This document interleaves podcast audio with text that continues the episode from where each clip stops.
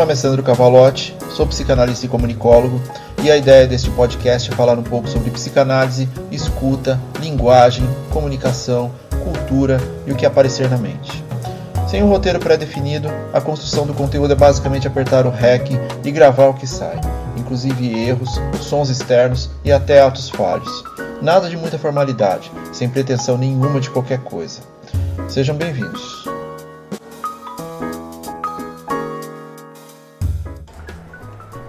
Episódio 30 Toda geração é mimimi.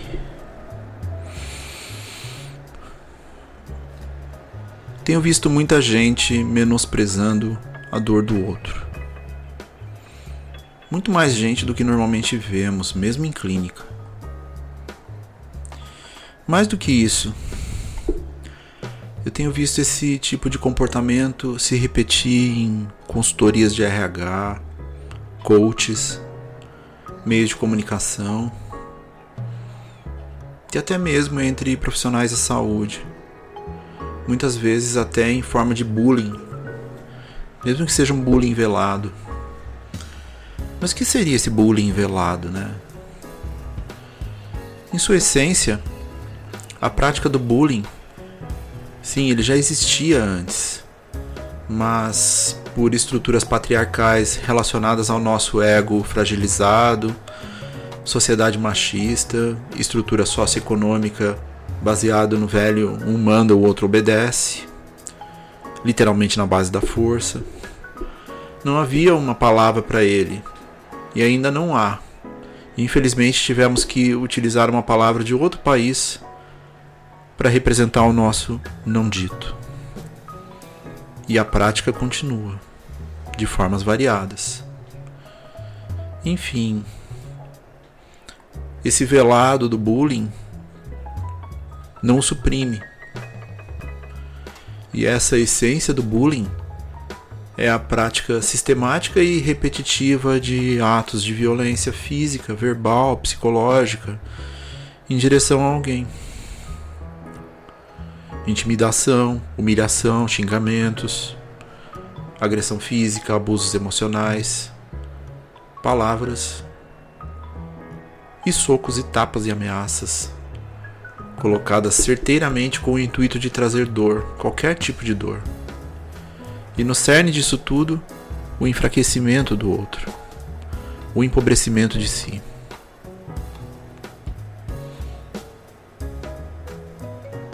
Para se aplicar isso na escola? Claro que dá. Mas o conceito é muito mais amplo. Envolve não apenas o que é feito na infância, mas também na perpetuação do adulto cujo comportamento é repetido à exaustão, com o objetivo de diminuição do outro. Lá em Freud já se falava desse tipo de situação na relação com a pulsão de morte, no clássico Mal-Estar na Civilização na representação da cultura como importância de construção social.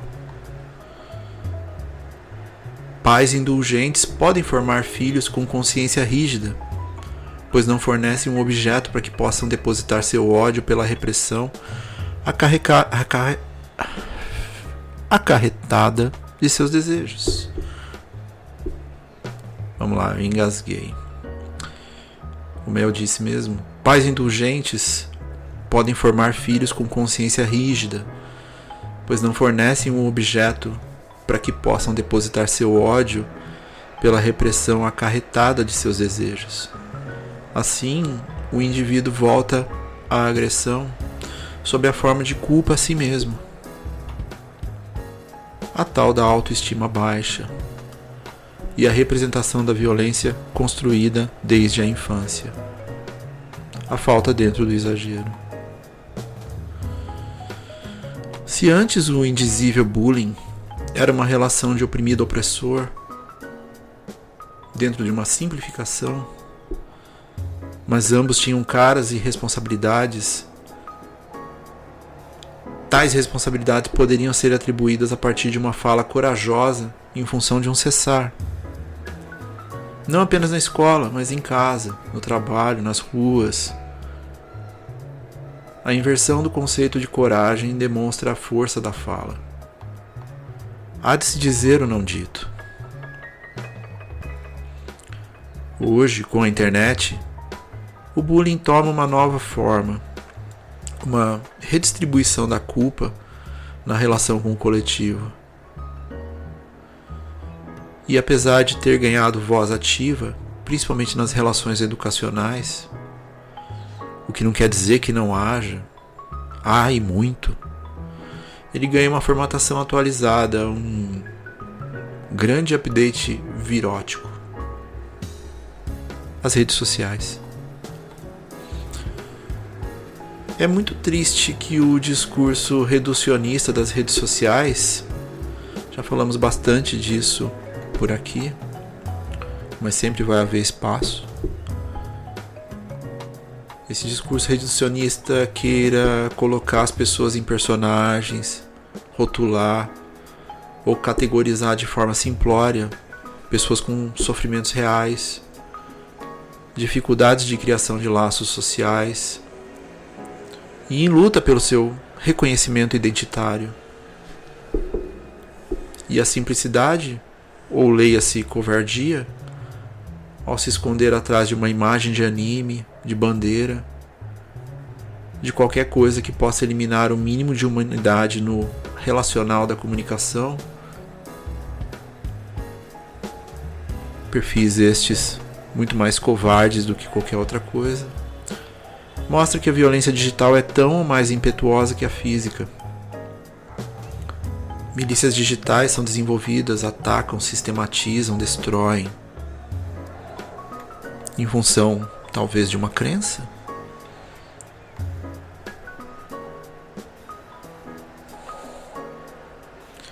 Junto de tudo isso, há um incentivo por parte das redes sociais da montagem de um narcisismo acima de tudo e sabemos, o narcisismo exagerado traz fragilidade e consequências duras para a psique. Em clínica vemos isso o tempo todo. O olhar do outro é mais importante até o momento em que já não é, pois o que somos é único e singular. Não somos o outro, e ao perceber isso, o indivíduo rui. O espelho é quebrado, as águas do lago já não são tão cristalinas, são turvas a destituição do que nunca fui. Respeitar a forma de como as pessoas são em sua individualidade e singularidade deveria ser premissa básica do humano, da relação com o próximo, da empatia. O processo evolutivo é isso mesmo. Em função do novo, muitos que são avessos às mudanças podem se sentir deslocados do seu saber, que muitas vezes é evocado como um poder. Uma relação direta com o nosso eu. Por que o que vem aí quer me destituir do que me compõe? Eu sempre fui assim. Por que querem que eu mude agora? Essas músicas são horrorosas sem perceber que na maioria das vezes nossos pais também achavam isso do que ouvíamos. Eles poderiam até ser condescendentes com algumas coisas, mas na realidade eles só elaboravam melhor o conflito geracional, pelo menos alguns pais. O velho aguentar.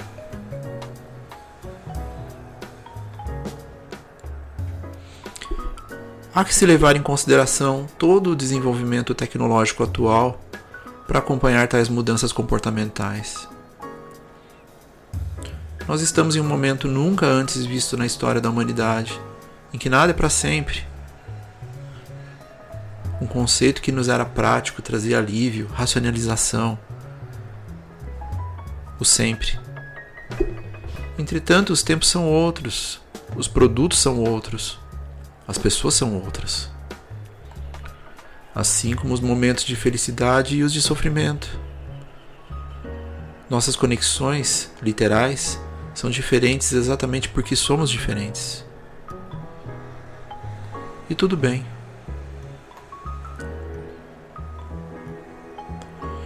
Reagir aos fundamentos da geração anterior acontece a cada geração.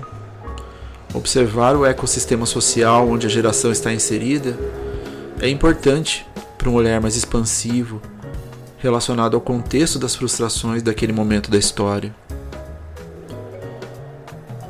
Quando chamam de vitimismo uma incompreensão sobre si e sobre seus afetos, é um jeito muito simplório de ver a situação da dor. Quando você, incompreendido por seus pais, se viu nessa situação, quem esteve presente quando você chorou? E quantos deram as costas?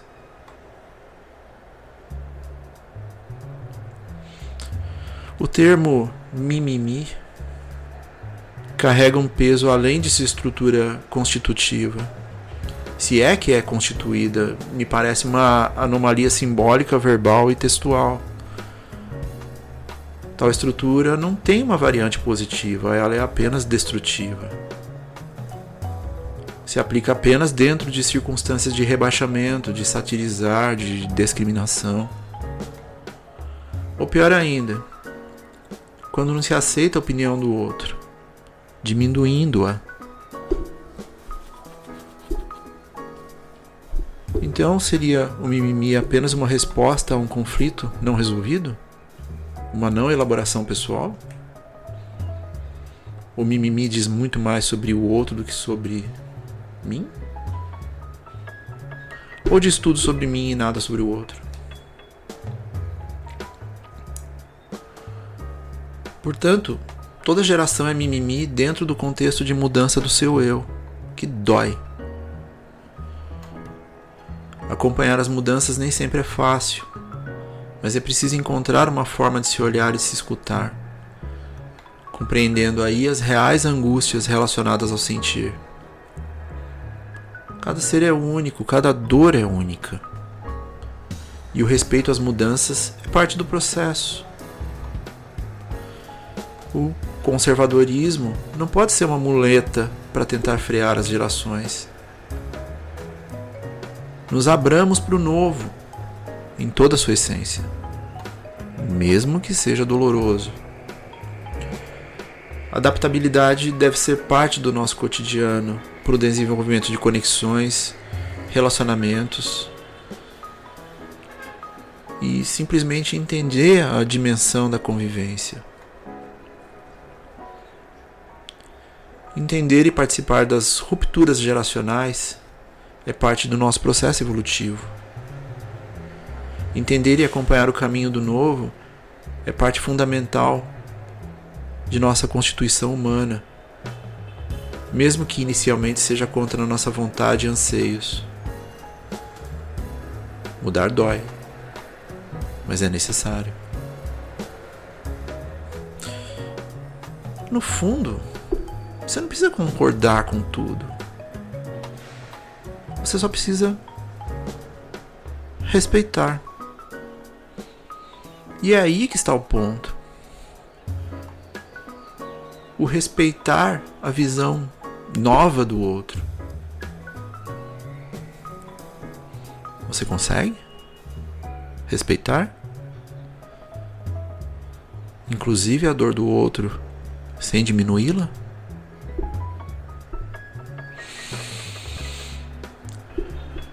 Fala de hoje tem um oferecimento de Rage Against the Machine, Evil Empire. Caso queira conhecer um pouco mais do meu trabalho como psicanalista, ou até agendar uma sessão, o link está na descrição. E fiquem bem.